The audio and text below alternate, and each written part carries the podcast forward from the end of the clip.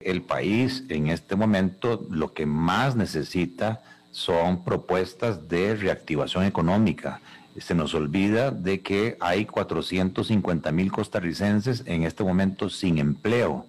y que además hay 340 mil costarricenses a los cuales se les ha reducido la jornada laboral o se les ha suspendido los contratos laborales. 15 mil empresas, Carlos, 15 mil empresas en este momento están acogidas ante el Ministerio de Trabajo a suspensión y a reducción de jornadas laborales. Entonces, en vez de el presidente tirar anuncios positivos, por ejemplo, tan expresamente decirlo, de que vengo aquí a apoyar y a pedir la aprobación de la ley de jornadas flexibles laborales o que se pueda ya aprobar el fondo de avales que está en el cuarto texto sustitutivo desde el año pasado se viene pidiendo, o otra serie de medidas de la Caja Costarricense del Seguro Social, como la amnistía en cargas sociales para las MIPIMES o pago proporcional eh, de cargas sociales según el tiempo laborado. Por el contrario, viene el presidente a manifestarse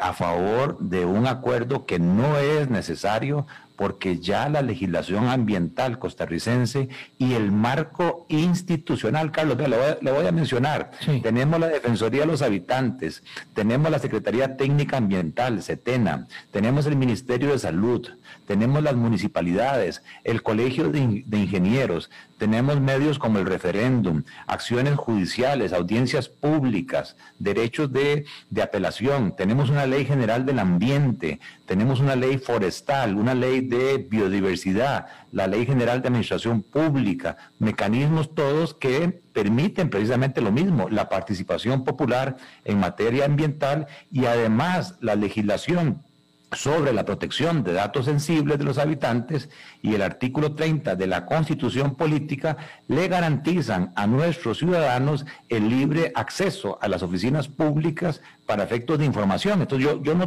no, logro entender, eh, bueno, sí lo entiendo, lo que quieren es subir esto a una jurisdicción internacional para sacarlo entonces del resorte de institucionalidad local y que sean otros entes como la, la, Corte Interamericana de Derechos Humanos la que venga a decidir y mientras tanto le da la potestad de establecer medidas cautelares a cualquiera en contra de los proyectos de inversión. Eso genera incertidumbre, eso genera inseguridad jurídica, que es uno de los principios básicos de nuestra Constitución. Los invitamos a votar por la papeleta 2 empresarial este 6 de junio en el distrito que le corresponde, con la declaración jurada y cédula de identidad. Llegó la hora de llevar verdaderos empresarios a la Asamblea.